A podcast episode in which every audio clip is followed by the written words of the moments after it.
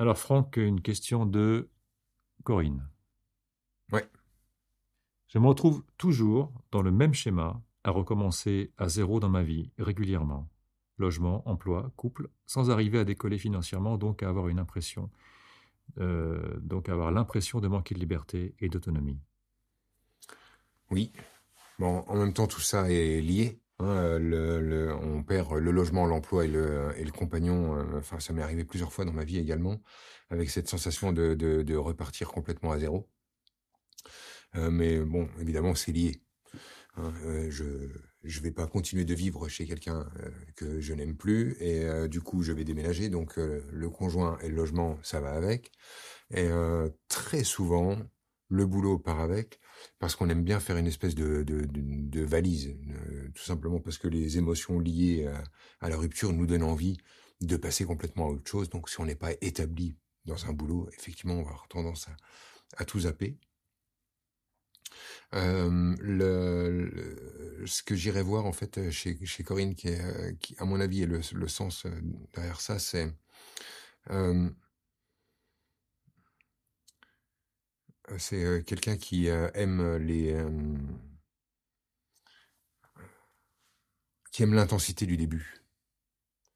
Euh, tu sais en fait le plaisir qu'il y a de, déménager, d'emménager, de décorer, euh, le plaisir qu'il y a d'une nouvelle rencontre, du flirt, de la découverte, euh, de, euh, des papillons dans le ventre du début. Euh, le plaisir au boulot d'une nouvelle équipe, d'un nouvel environnement, de, de nouvelles tâches, de faire autre chose. Et en fait, c'est c'est ça qui ressort dans son truc de je repars toujours à zéro. mais j'ai l'impression que c'est c'est son désir. Il y a quelque chose qui a tellement peur d'arriver qu'il faut repartir à zéro. Et je crois que quand on repart à chaque fois à zéro comme ça, c'est que le point d'arrivée nous fait vraiment flipper, c'est qu'on a la trouille du point d'arrivée. La trouille du point d'arrivée, en général, c'est euh, la peur de la peur de la banalité, la peur du ronron, la peur de la routine, la peur de mettre ses, pieds dans les petits chaussons. C'est la peur d'être euh, d'être euh, arrivé quelque part. Et il y a il y a quelques il y a pour certaines personnes, c'est ultra anxiogène, si tu veux, de, vivre ce genre de truc, c'est-à-dire de se déposer quelque part et d'avoir peur de prendre racine, de sédimenter. Bah, c'est la peur de l'ennui. Ouais, c'est la peur de l'ennui. Et là, j'irais presque dans la peur de devenir comme mes parents, tu sais, parce que euh, bah, nos parents représentent pour nous un vieux couple, forcément, tu vois?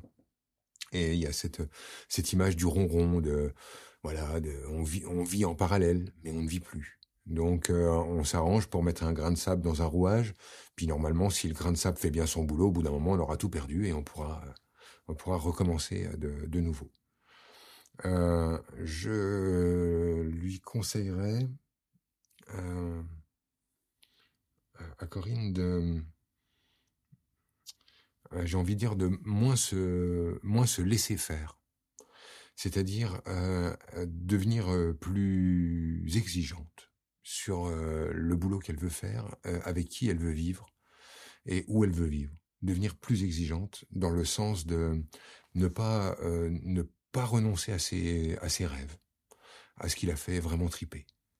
Parce que je, pressens chez elle un truc de, elle a tellement envie d'être dans sa vie et d'être gentille et de pas se prendre la tête que elle se contente des choses et elle fait comme si elle allait pouvoir se contenter de ce mec, de ce boulot et de ce lieu de vie, de cet appart ou de cette maison.